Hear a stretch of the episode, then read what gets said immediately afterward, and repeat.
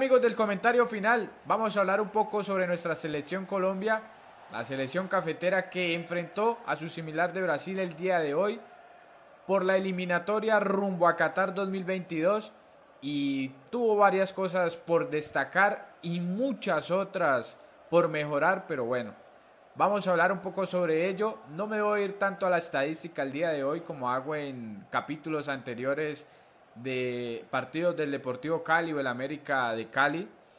Voy a ir más al comentario y un poco a la formación, la voy a citar, porque creo que necesito hablar sobre ella, porque hay cosas que no, no me gustaron de inicio, a mí en lo personal no me gustaron de inicio. Desde el 11 titular mm, veía cosas que no, no veía bien para enfrentar a un Brasil tan poderoso y fuerte en la tenencia del balón. Y claro pues en los últimos tres cuartos de cancha, los últimos dos cuartos de cancha para mí es muy importante Brasil en la tenencia y creación de balón, de, de fútbol, de opciones. Y bueno, una que tuvo creo que clara, por ahí un cabezazo también de Marquinhos, una que tuvo clara por jugada Marquinhos, Neymar, Neymar, Paquetá, fue muy, muy vital ese juego de, dos, de los últimos dos cuartos de cancha que hacía referencia. Ya lo dije, gol de Paquetá, perdió Colombia 1 por 0 y se empieza a complicar un poco la eliminatoria para el equipo de Reinaldo Rueda, pero bueno, vamos a hablar entonces sobre ello. Voy con la formación para ir desglosándola y por ahí también ir dando el comentario de una vez, combinado entre la formación y, y lo que pienso y le pudo brindar un poco más o algo diferente eh, a la alineación que, que, vimos el día de hoy. En el arco de David Espina me parece que inamovible. En el fondo de la cancha, en la defensa, creo que ahí empiezo yo ya a pensar que se pudo hacer algo diferente. Porque, bueno, por la derecha Daniel Muñoz, me parece que está bien. Por la izquierda Mojica, Creo que habría jugado yo con Jairo Moreno de inicio por ahí, pero bueno. En la saga central, Davinson Sánchez, William Tecillo. Yo no hubiera jugado con William Tecillo, aunque creo que es un buen central y tiene la experiencia que se necesitaba para este partido. Pero yo le habría dado la oportunidad a John Lucum y me parece que están menospreciando su edad con lo que no tiene que ver de experiencia o jerarquía. Están pensando porque tiene 23, 24 años, no tiene jerarquía, pero recordemos que lleva ya tres temporadas en el Game de Bélgica, siendo compañero de Carlos Cuesta en la saga titular y juega Champions League, o sea que ya sabe lo que es enfrentar a equipos de jerarquía, porque ha tenido la última, eh, el último sorteo de Champions, lo dejó en un grupo complicado, pues no es eh, Bayern Múnich, Liverpool, Real Madrid, tres grandes, pero tiene que enfrentar equipos con grandes jugadores que si usted no tiene la capacidad mental y concentración para jugar, pues se va a hacer complicado. Pero bueno, por ahí yo tengo ya dos contradicciones con Reinaldo Rueda, siempre respetando mucho al técnico vallecaucano. Más adelante William Barrios, Jefferson Lerma, Jairo Moreno, yo ahí habría iniciado con Víctor Cantillo y Lerma. Tres volantes de un corte muy parecido, pero muchas personas creen que porque el inicio de Jefferson Lerma fue un volante 5 o un volante de recuperación, por así llamarlo en la actualidad, como, como su nombre es más conocido, aún es lo mismo, si usted lo mira jugar en la liga inglesa, en, en la Championship, en la segunda división de la liga inglesa, ya no es ese típico Lerma cortador de juego, ahora es un volante más mixto, más 8 de ida y vuelta, que corta balón, entrega, puede posicionarse más adelante de la primera línea de volantes y acompañar, ¿por qué no?, el ataque de su equipo.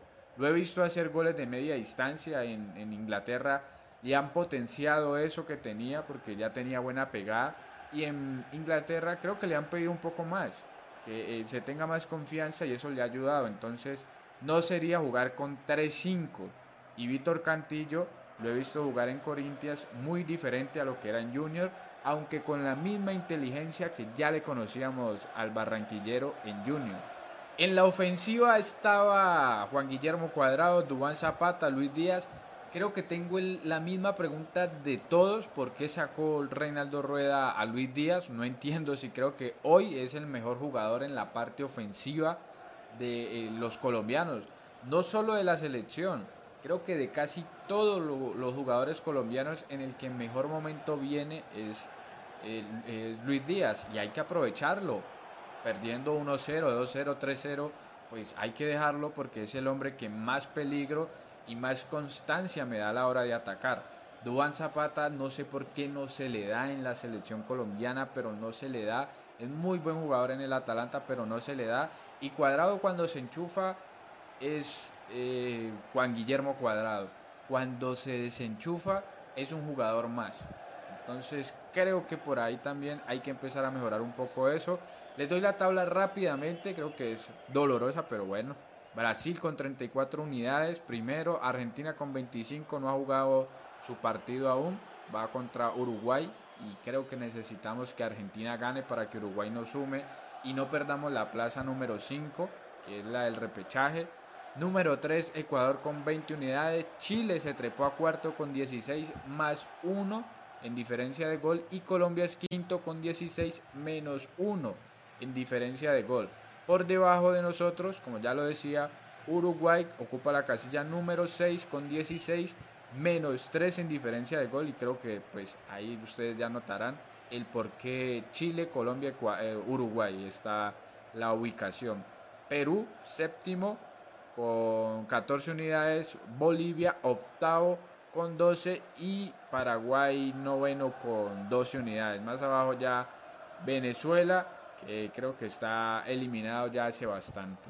Como es costumbre, al inicio de este pequeño podcast, les dejo la pregunta para que interactuemos en los comentarios. preguntaba, ¿David Ospina pudo hacer algo más en el gol de Brasil? ¿Sienten que David pudo ofrecer algo más de resistencia en el golpe de balón de Lucas Paquetá, que para mí el brasilero fue el mejor del partido? Y, y no por el gol, porque el gol siempre da un plus, ¿cierto? Pero para mí Paquetá fue el mejor del encuentro por su movilidad, porque en casi todo el frente de ataque siempre estuvo acompañando a sus jugadores, a sus compañeros, y aparte entró muy bien en esa sinfonía con Rafinha y con Neymar. No lo vi tan, tan fino hoy con Gabriel Jesús por el medio campo, pero lo vi muy fino por, por las bandas. Cuando se recostó a la banda de Luis Díaz, lo hizo muy bien con Rafinha en el doblaje para Mojica y si de pronto Luis Díaz acompañaba a, Mojica en la defensa, pues lo ayudaba bien. Eran dos contra dos o el dos contra uno que eh, fue lo que le generó la amarilla a Johan Mojica y, posteriormente el cambio para que Jairo ocupara su posición y, entrara Cuellar más adelante a jugar de, Jairo Moreno, por así decirlo. Cuando se ubicó también Lucas Paqueta, el jugador del Olympique de Lyon de Francia, por el lado de Neymar, pues fue totalmente desequilibrante, fue muy bueno, tanto así que cuando Neymar ya en el segundo tiempo para el gol se viene hacia el centro, Paqueta ocupa la posición de 9 como un, jugador que entra y sale muy bien, lo hace muy bien y, convierte el gol. Y pues luego del gol ya Colombia no puede con el, con el partido, ya estaba cansado, ya las piernas pesaban hace rato. Y bueno, ahí Brasil se monta en el partido, con la posesión del balón empieza a descansar, entra Fabiño porque por ahí le sacan amarilla al jugador eh, Casemiro que se pierde el siguiente encuentro de la Canariña, sale Paquetá, para mí, vuelvo y lo digo, el mejor del partido, y ya entra Fabiño y para mí cerró el partido porque por ahí entró también Anthony, Vinicius y bueno, más figuras de los que tiene Brasil porque Dios mío, qué buena selección la que tiene Brasil. También entró el jugador de Atlético Madrid, Mateos Cuña, era el que se me olvidaba.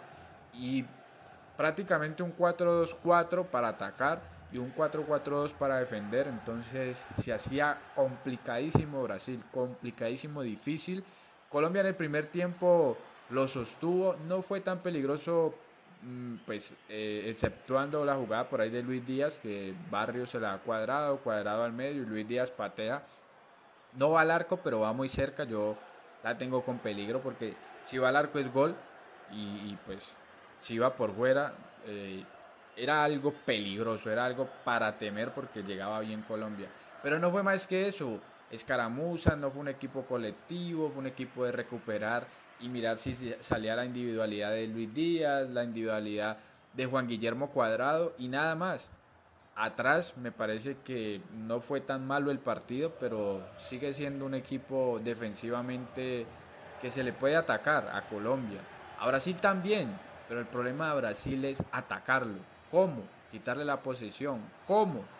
Jugarle de tú a tú. ¿Cómo? Aparte, para mí los cambios de Reinaldo Rueda fueron muy, muy temerosos, muy de respetar al rival, muy de entre, pero mire, mire cómo más bien tapa el hueco para que él no juegue y, usted espere a ver si tiene su momento.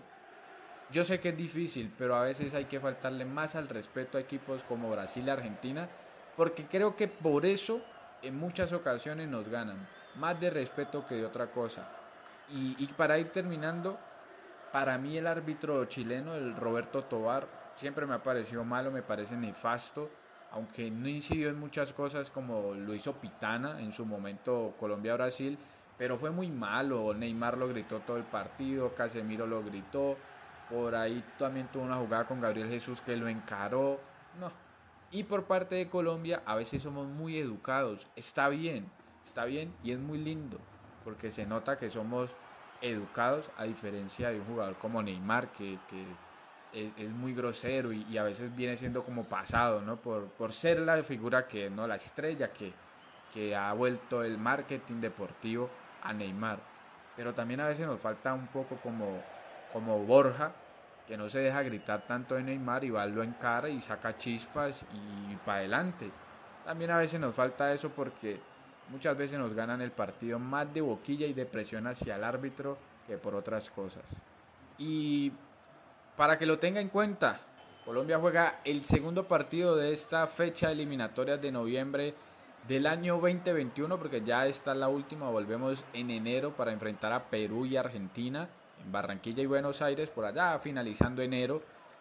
La fecha que sigue de este partido es martes 16 de noviembre, el martes que, viene, 6 de la tarde en Barranquilla.